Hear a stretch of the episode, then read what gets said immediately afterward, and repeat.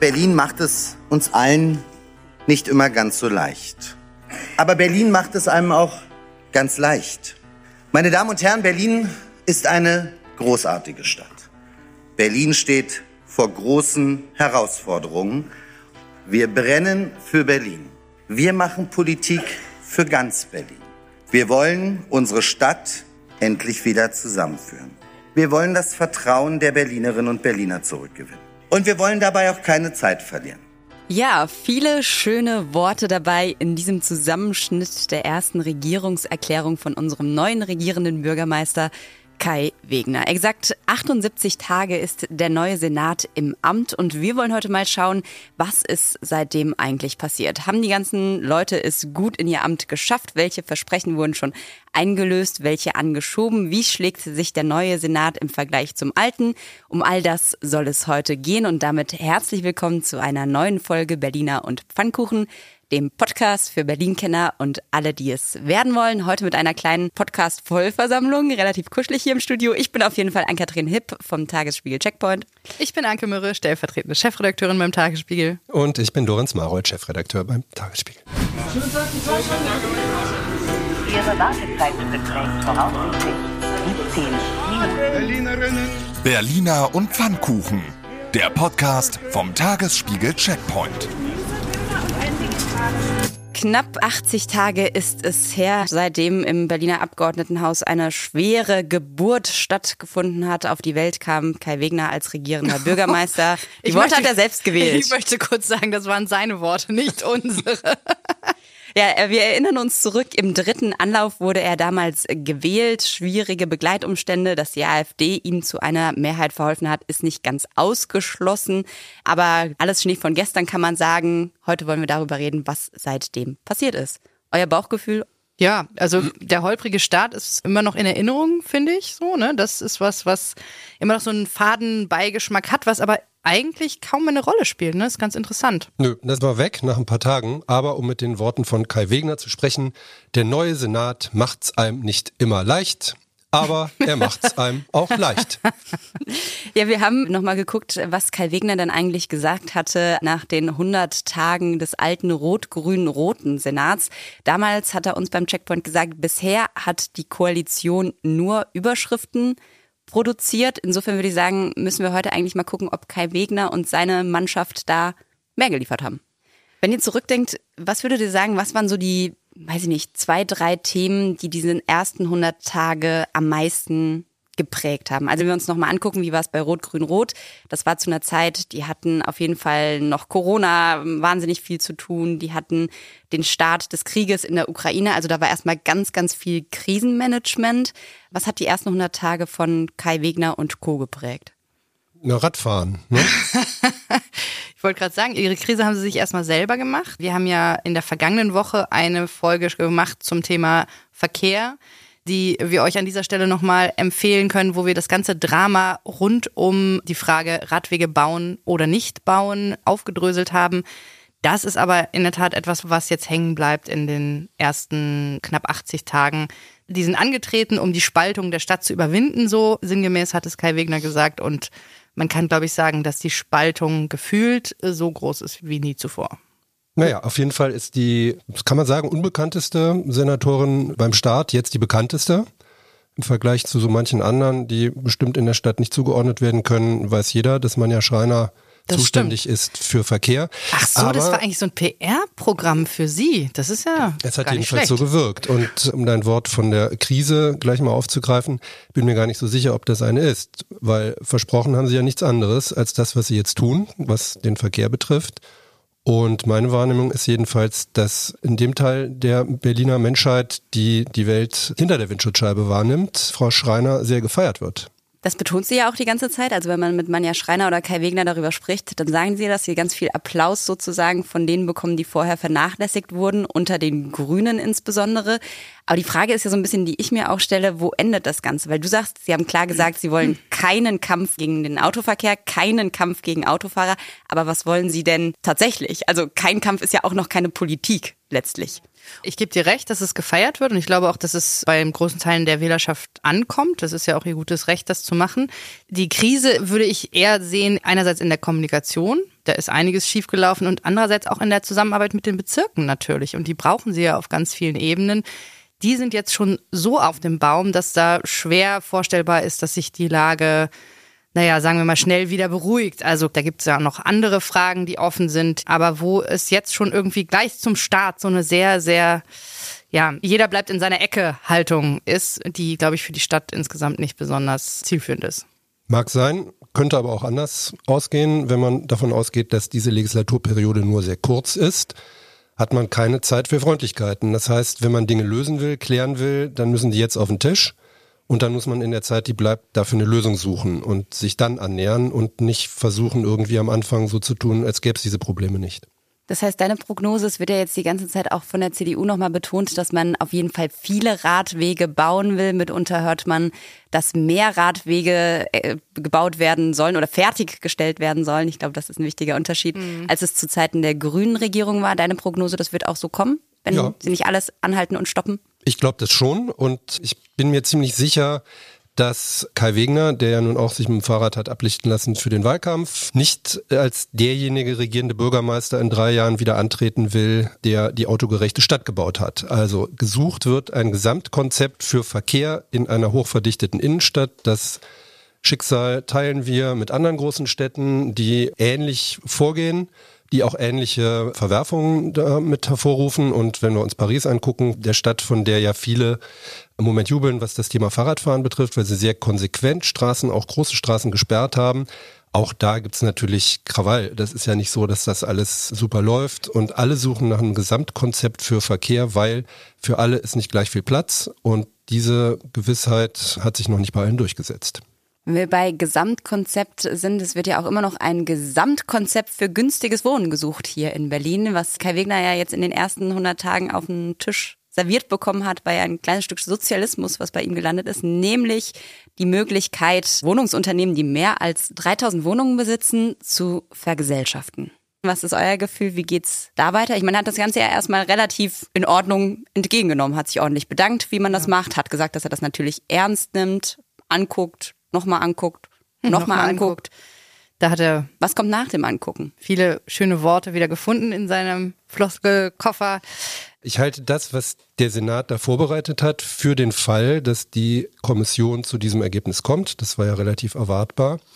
Das Maximum rausgeholt hat an Handlungsoptionen. Und wir haben ja gesehen, im Koalitionsvertrag ist das ja schon geweitet worden. Da ging es längst nicht mehr nur um Wohnungen, sondern da ging es auch um alle Bereiche der Daseinsvorsorge. Wir haben dem ja auch einen Podcast gewidmet. Und das ist ein tatsächlich ein scharfes Schwert, was der Senat jetzt in der Hand hat. Das ist ein enormes Drohpotenzial, nicht nur gegenüber Wohnungsunternehmen, aber auch gegen Wärmeversorger wie Vattenfall beispielsweise sich so zu verhalten im wirtschaftlichen Gebaren, dass es der Allgemeinheit nutzt. Andernfalls droht tatsächlich eine Vergesellschaftung. Und das, finde ich, ist mehr, als der alte Senat zustande gebracht hat innerhalb kürzester Zeit. Ja gut, aber die Frage ist ja, ob jetzt vergesellschaftet wird oder nicht. Wenn man es schafft, dass beispielsweise in dem Bieterverfahren, da geht es bei Vattenfall ja darum. Vattenfall will die Wärmesparte in Berlin, 1,4 Millionen Kunden, ja loswerden. Der Senat möchte es gerne übernehmen, aber Vattenfall sagt, machen offenes Bieterverfahren und schauen mal, was die anderen so anbieten an Geld und zieht womöglich auch Spekulanten damit an.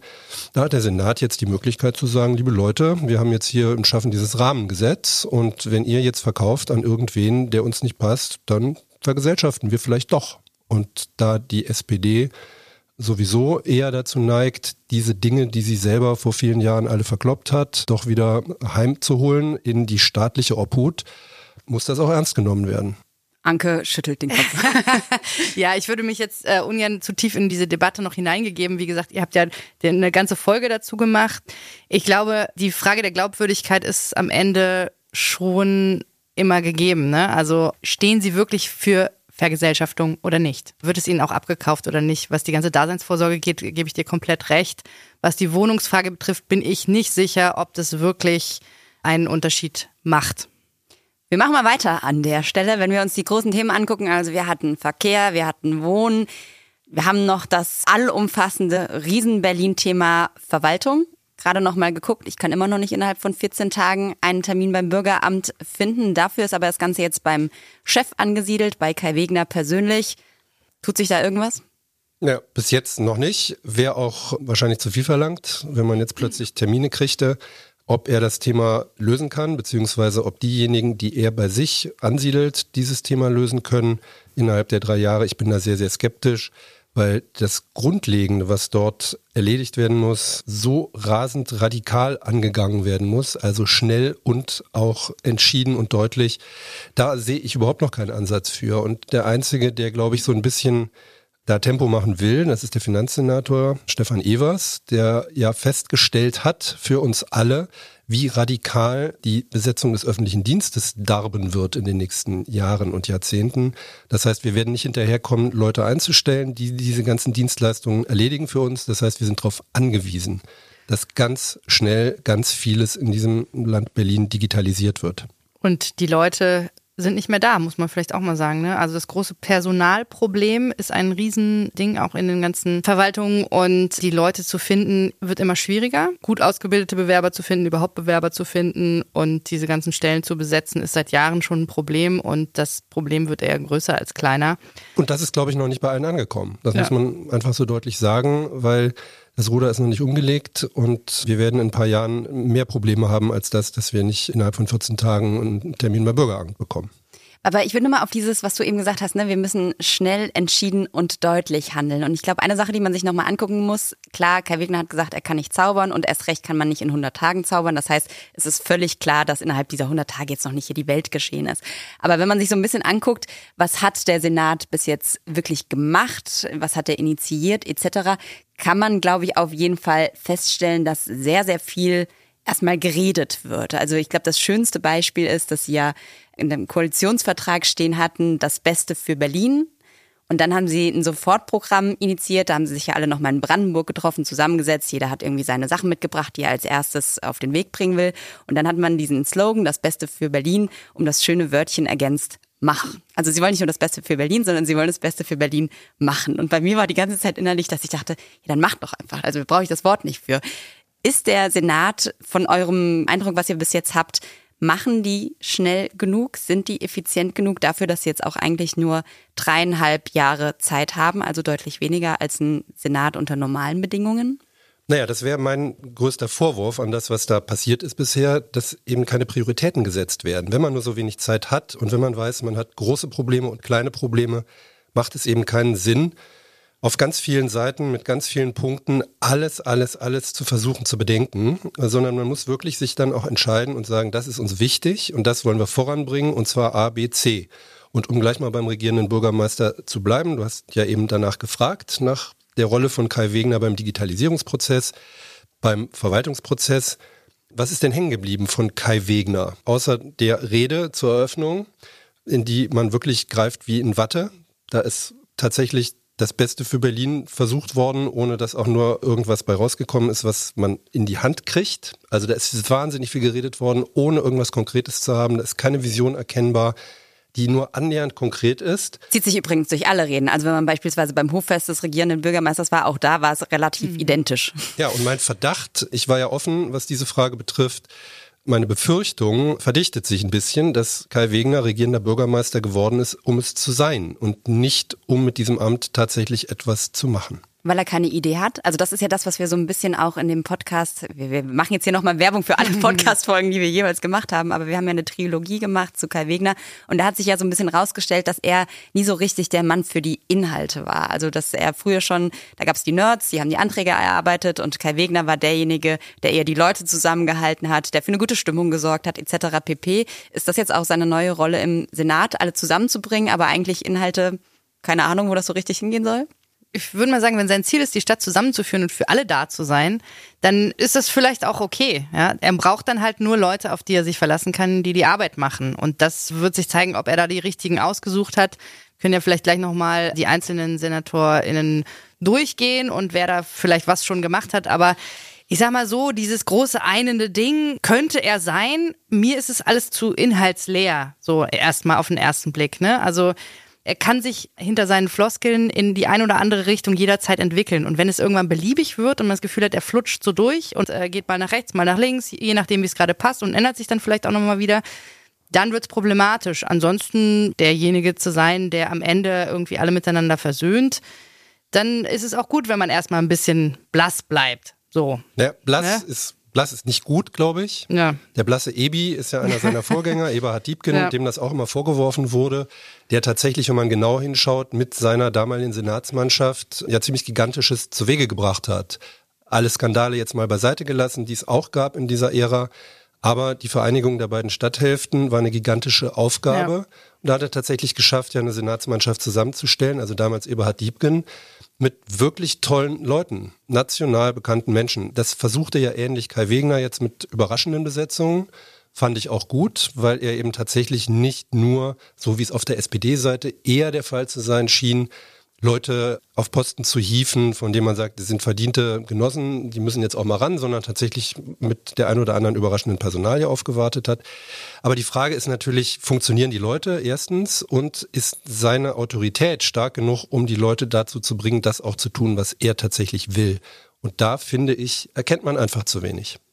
Ja, die zweite Frage hast du ja jetzt quasi schon beantwortet. Wenn wir nochmal auf die erste gucken, ist das jetzt auch über diese 100 Tage hinaus ein Personal, was wir für Fähigkeiten diese Stadt voranzubringen? Wir müssen ja gar nicht alle einzeln durchgehen, aber wir können ja mal so gefühlsmäßig einfach anfangen. Wer ist euch denn positiv aufgefallen in diesen ersten 100 Tagen? Ich glaube, die Bildungssenatorin ist erstmal im Rahmen dessen, was möglich ist, positiv aufgefallen. Katharina Günther Wünsch ist erstmal eine Besetzung, die interessant ist, finde ich, die das Gefühl verbreitet, dass sie Bock hat, was zu bewegen in der Bildung. Das war zuletzt auch nicht immer der Fall in einer Verwaltung, die SPD durchzogen ist nach sehr, sehr vielen Lorenz. Du hast es auf den Tag genau berechnet, glaube ich. Wie viele Jahre war die SPD in der Bildungsverantwortung? Na, es war jedenfalls länger, nein, nicht so lang wie die Queen So, fast so lang, fast so lang Aber wie die fast Queen. so lang wie die Queen regiert hat. und ähnlich erfolgreich, nicht wahr? Nein, also dass die Bildung in dieser Stadt da niederliegt in allen Bereichen, ist umfassend besprochen und ich habe zumindest die Hoffnung, dass der Wechsel an der Stelle schon mal gut ist und dass es eine neue Senatorin ist, die zumindest etwas bewegen will. Wie viel sie dann wirklich bewegen kann in der kurzen Zeit und wie viel sie auch mit ihrer Verwaltung machen kann, äh, das ist nochmal ein anderes Thema. Dafür ist es wirklich jetzt, glaube ich, noch zu früh, das zu bewerten, aber da sehe ich erstmal einen positiven ersten Ansatz. Wie wichtig es war, dass da ein Wechsel stattfindet, überhaupt schon mal, dass da überhaupt mal frischer Wind reinkommt, das sieht man alleine schon daran, dass die SPD-Bildungsexpertin Maja Lasic der eigenen Partei geraten hat, dieses Amt nicht länger zu führen. Also, da gibt's eine Menge Vertrauensvorschuss natürlich auch für die neue Bildungssenatorin. Sie macht den Eindruck, dass sie einige Dinge angehen will, dass sie Dinge, die einfach auch vergessen wurden zu tun, jetzt tatsächlich mal aufräumt. Da gab's ja auch das ein oder andere Beispiel schon. Da ist die Erwartungshaltung, glaube ich, zu Recht, da hast du recht, hoch. Wer ist denn dein einer Senator, deine eine Senatorin, wenn du eine benennen müsstest, von der du jetzt zum Start einigermaßen begeistert warst, Lorenz? Ich bin von niemandem restlos begeistert. Okay, aber wenn du einen nennen müsstest, wer wäre das? Naja, also wenn man sich anschaut, mit wie viel Ernst und Energie und vielleicht auch mit Vorlauf, gehört ja wohl auch dazu, bestimmte Menschen ihr Amt angehen, dann habe ich zumindest den Eindruck, dass Stefan Evers, der Finanzsenator, weiß, wovon er spricht und weiß, welche Dimension die Aufgabe hat. Und da er ohnehin, soweit wir wissen, ja mehr oder weniger das Mastermind auch der CDU-Kampagne der erfolgreichen war, darf man ihm, glaube ich, das eine oder andere noch zutrauen. Auch er ist ja noch relativ jung. Er ist sehr jung im Amt. Also das ist sein erstes Senatorenamt. Und da denke ich, dass das einer sein könnte, von dem wir noch mehr hören werden. Ja, den großen Batzen, den der Finanzsenator ja vor seiner Brust hatte, war ja der Haushalt, den er jetzt auch in dieser Woche vorgelegt hat. Da gab es ja wahnsinnige Diskussionen. Man hatte das Gefühl, Neukölln geht fast unter. Herr Evers hat dann nochmal, finde ich, relativ schön reagiert und hatte gesagt, dass der Weltuntergang schon lange oder oft vorhergesagt wurde, aber nie eingetreten ist. Vielleicht nochmal eine kurze Einordnung zu dieser ganzen Haushaltsgeschichte, weil das ist ja auch das, wo man sagt, das zeigt natürlich auch immer da, wo die Gelder hinfließen, wo will der Senat am Ende hin. Also da werden ja auch Prioritäten etc. klar gesetzt. Also ist ein sehr schwieriges Thema, weil natürlich alles und jedes, was mit Politik zu tun hat, in diesem Haushalt geregelt werden muss.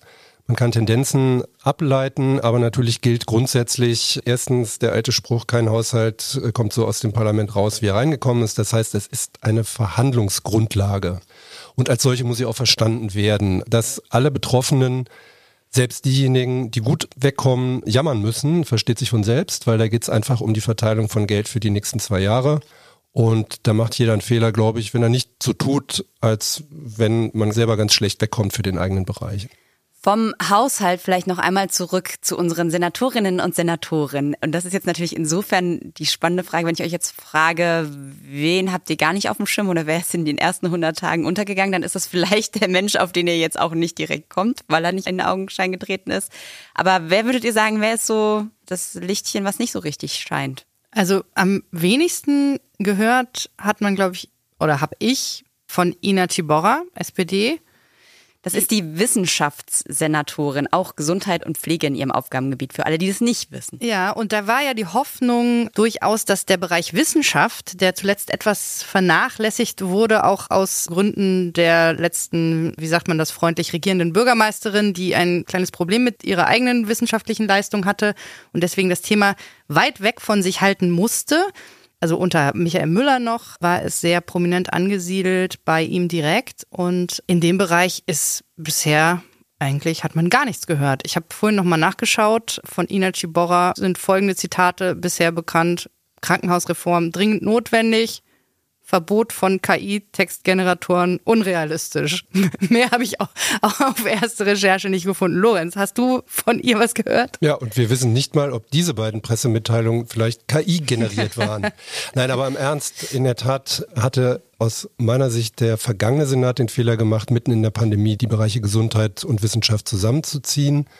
Natürlich konnte sich die zuständige Senatorin Frau Gothe von den Grünen pendelnd aus Kassel mitten in der Pandemie nicht um die Wissenschaft in dem Maß kümmern, wie man das eigentlich erwartet und wie es vor allen Dingen auch gut für die Stadt wäre. Wenn wir uns mal anschauen, was sind denn eigentlich die Punkte, wo wir tatsächlich in dem Wettbewerb, in dem wir uns ja befinden, auch mit anderen großen Städten weltweit, Punkte haben, die ausbaufähig sind, dann ist das zum Beispiel die Wissenschaft. Berlin ist in der Wissenschaftslandschaft durchaus anerkannt, hat da auch einen Ruf, aber kann diesen Ruf natürlich auch schnell wieder verspielen. Und das heißt, wenn wir darüber nachdenken, wo sind die Entwicklungsthemen für Berlin, ist das natürlich zum einen die Wirtschaft. Berlin ist da sehr dynamisch gewesen in den letzten Jahren, von einem schlechten letzten Platz kommt, zugegebenermaßen.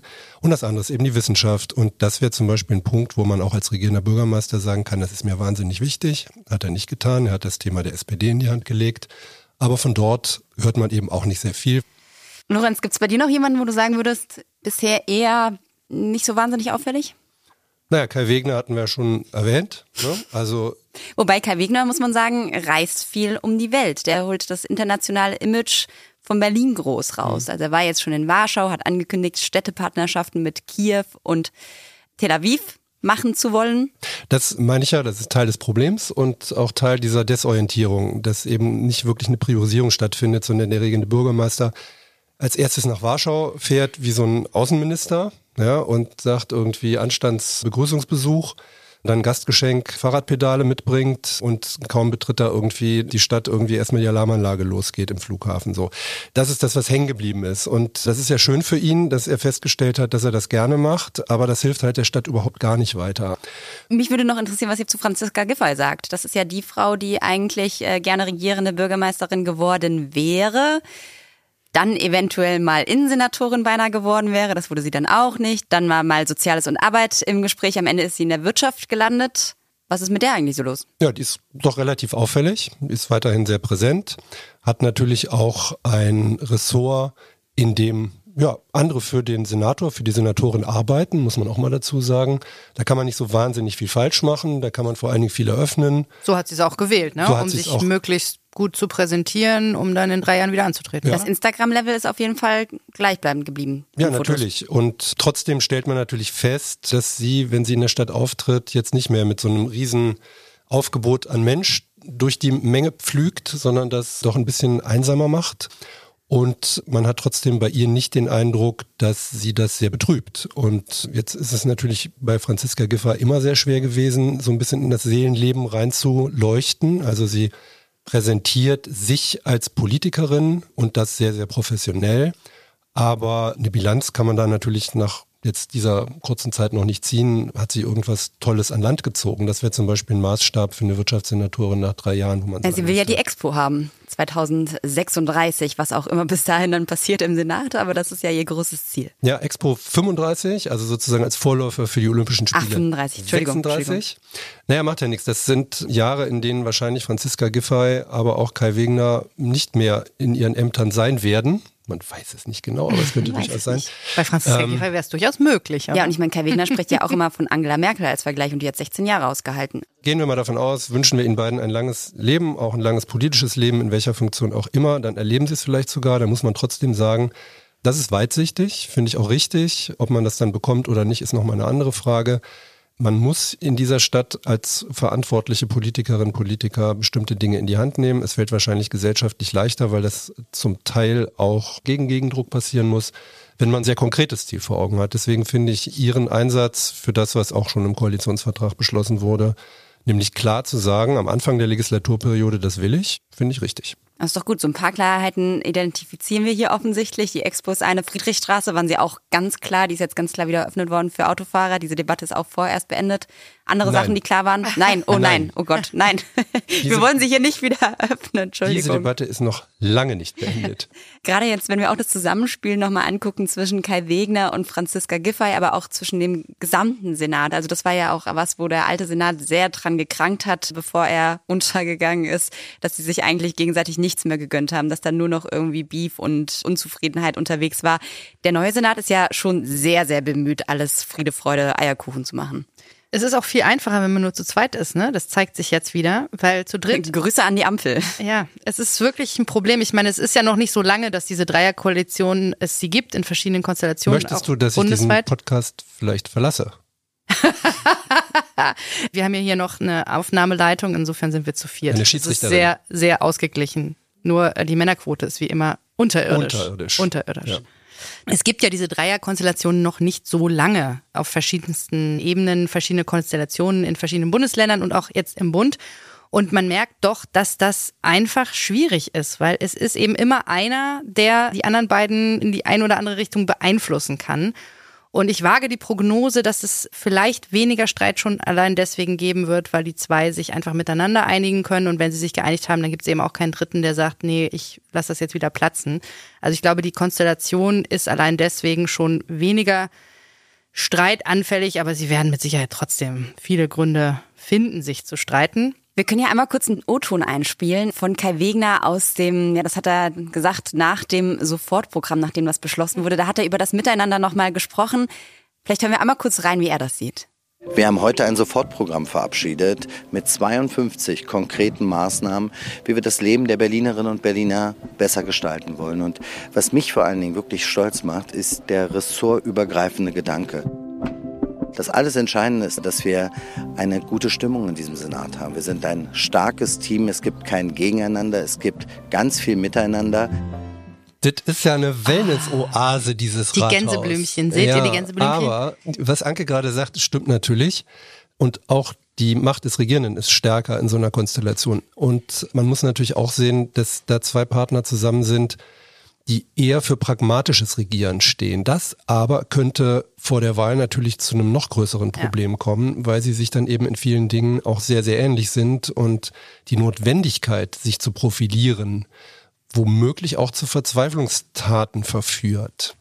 Ja, die Gefahr sehe ich tatsächlich auch. Ich fand es auch ganz interessant, dass Kai Wegner in einem Seitenhieb, ich weiß gar nicht, in welcher Stelle er es gemacht hat, auch Franziska Giffey hätte betont, dass man ja jetzt wieder Dinge angehen könne, die, dass jetzt wieder Dinge möglich sind, die vorher nicht möglich waren. Also dieses Betonen des Miteinanders ist schon sehr, sehr deutlich. Aber ja, sie können das eigentlich nicht mehr lange äh, machen. Sie werden sich wieder angreifen müssen, wenn es in den nächsten Wahlkampf geht.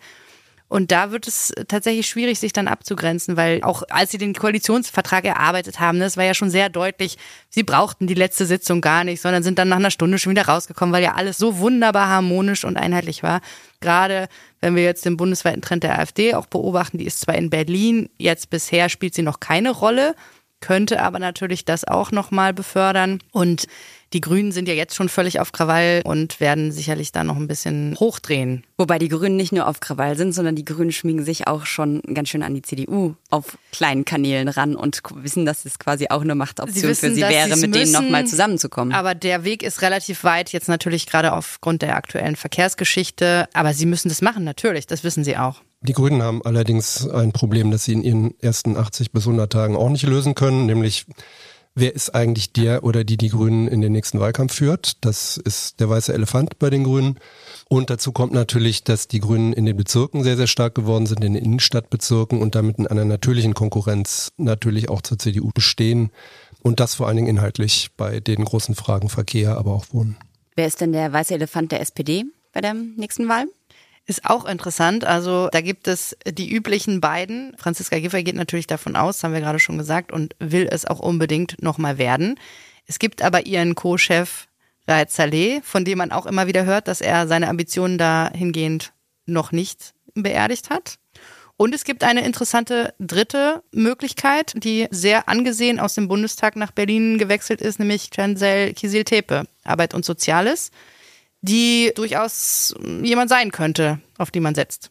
Das wird sehr davon abhängen, tatsächlich, wie die Performance sein wird. Sowohl Saleh als auch Giffey sind in ihrer Partei nicht mehr gut gelitten, um es vorsichtig zu sagen. Nach dem letzten Desaster haben sie nur mit knapper Not es geschafft, nicht beide hinweggefegt zu werden. Und es lag wahrscheinlich tatsächlich nur daran, dass es nicht wirklich eine Alternative gab dass sie überhaupt noch ihre Ämter als Vorsitzende, als Co-Vorsitzende zumindest bis zum nächsten Jahr haben. Also ich würde da keine Prognose wagen, dafür kann noch zu viel passieren, aber dass Raed Saleh seit vielen, vielen Jahren das als Traum hat, auch wenn er natürlich behauptet, ihn irgendwann begraben zu haben und sich damit zufrieden gegeben hat, das zu haben, was er hat, nämlich der Stärkste in der SPD und nicht der Stärkste im Land Berlin. Wenn sich eine Chance für ihn bietet, ist er wieder da. Und er hat ja damals auch kandidiert, als es um die Nachfolge von Klaus Wowereit ging. Da hatte er sich Hoffnungen gemacht, da war er weit abgeschlagen. Aber das könnte sich je nachdem, wie diese Regierungszeit jetzt läuft und vor allen Dingen, wenn sich sonst niemand traut in der SPD, darauf kommt es ja auch an, tatsächlich ein Thema sein. Ja, und was man sagen muss, langes Durchhaltevermögen zahlt sich ja mitunter aus. Das hat zumindest unser jetzt Regierender Kai Wegner bewiesen, der ja schon Ende der 90er, Anfang der 2000er Regierender werden wollte und das jetzt im Jahr 2023 geschafft hat. Aber um nochmal kurz ins Hier und Jetzt beziehungsweise auf diese letzten fast 100 Tage zurückzukommen. Wenn ihr jetzt mal so eure Daumen recken müsstet, das seht jetzt natürlich keiner, aber ich würde das jetzt einfach beschreiben den Menschen. So zwischen super Daumen nach oben, dieser neue Senat und so nach unten nicht so toll. Wo würde der ungefähr landen? Du fängst an. Nee, du fängst an. Nee, parallel, parallel. So, Augen Oh, zu. nee. Kommt, Augen zu. Okay, also ihr seht das jetzt nicht, aber ich kann es euch sagen, die Daumen wurden hektisch nach oben und zeigen so genau die Waagerecht. Mittel. Also es ist aber auch schwer, ne? Also es ist ja immer so, das ist ja eine völlig willkürliche Zwischenbilanz. Diese ersten 100 Tage, da geht es ja vor allen Dingen darum, welchen Eindruck hinterlässt so eine neue Regierung. Da sehe ich durchaus einige Ansätze, bestimmte Dinge besser zu machen, als sie bisher gelaufen sind. Ich sehe aber auch die große Gefahr, dass vieles einfach ad hoc verschüttet wird durch Unprofessionalität in dem einen oder anderen Bereich oder vielleicht auch durch Unerfahrenheit, die tatsächlich schon erreicht waren. Und insofern Redest du da vom Verkehr oder von was redest du? Ja, ich glaube, dass das Thema Verkehr so falsch aufgezogen ist, wie man sich das eigentlich nur in den schlimmsten Träumen hat vorstellen können. Und zwar geht es mir da gar nicht um ein paar Meter Radwege mehr oder weniger, sondern es geht mir darum, wo fängt man eigentlich an? Und die neue Senatorin hat sich offensichtlich entschieden, mit Details anzufangen. Und dafür ist die Zeit zu kurz und das Thema zu groß. Und ich glaube, das ist die völlig falsche Herangehensweise. Ja, die Zeit ist jedenfalls knapp. Äh, Das kann man, glaube ich, sagen, viel knapper als sonst. Da bin ich auch nicht sicher, ob das allen so klar ist, wie schnell dann doch wieder der Wahlkampfmodus eingeschaltet werden muss und dann wieder gar nichts mehr geschafft wird. Und gerade das große Thema Verwaltung haben wir jetzt nur kurz angerissen, was ja eigentlich die Grundlage, die Basis von allem ist und was dringend angegangen werden muss. Da sehe ich bisher noch nicht oder habe ich eigentlich überhaupt keine Hoffnung, dass da in den nächsten drei Jahren irgendetwas passiert. Und das ist wirklich ein Drama für diese Stadt. Das ist die von uns immer wieder so benannte organisierte Unzuständigkeit. Ich sehe da auch wenig Ansatz. Das, was da an Reformplänen vorgelegt wurde, auch als vermeintlich neuen Reformplänen vorgelegt wurde, ist teilweise Jahrzehnte alt, diese Gedanken. Es gibt nicht eine Zweidrittelmehrheit in Aussicht im Parlament für wirklich wichtige Entscheidungen, die die Verfassung ändern. Das wäre die Grundlage dafür, dass man solche Dinge in die Wege leiten kann. Deswegen bin ich, was das Thema betrifft, leider auch eher skeptisch. Ja, jetzt sind wir am negativen Punkt angelangt, aber die schöne Nachricht ist, jetzt ist erstmal Sommer. Alle haben Zeit, sich zu überlegen, was sind ihre Prioritäten, was wollen wir eigentlich machen, um dann mit frischem Elan zurückzukommen und zu schauen, wie es weitergeht. Wir machen auch eine kleine Sommerpause. Wir gönnen uns die, um nochmal ein paar Themen tiefer zu recherchieren. Insofern, falls ihr auch Themen zu Hause habt, wo ihr sagt, darüber möchte ich auf jeden Fall mal was in meinem Checkpoint-Podcast hören, dann schreibt uns gerne an checkpoint.tagesspiegel.de. Ansonsten klickt gerne auch abonnieren unten im Player eures Vertrauens, dann kriegt ihr nämlich eine Benachrichtigung, wenn wir aus der Sommerpause zurück sind. Das ist pünktlich zum Schulanfang. Und wir sagen an der Stelle Tschüss. Schönen Sommer. Genießt es. Genießt es und wir freuen uns, wenn wir wieder zurück sind. Bis dahin. Bye bye. Tschüss. Die Redaktion hatte Jessica Gummersbach, Aufnahmeleitung Sabine Schmidt, Produktion Benjamin Ritter, der Apparat, Musik wie immer von unserer Kollegin Anke Mürre. Bis dahin.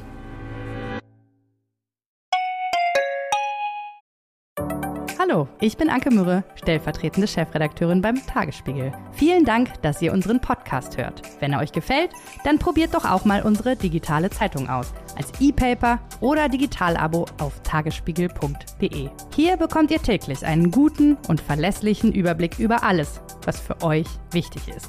Aus Berlin, Deutschland und der Welt. Jetzt einfach gratis testen unter tagesspiegel.de slash probieren. Wir freuen uns auf euch. Der Tagesspiegel aus der Welt, aus der Weltstadt.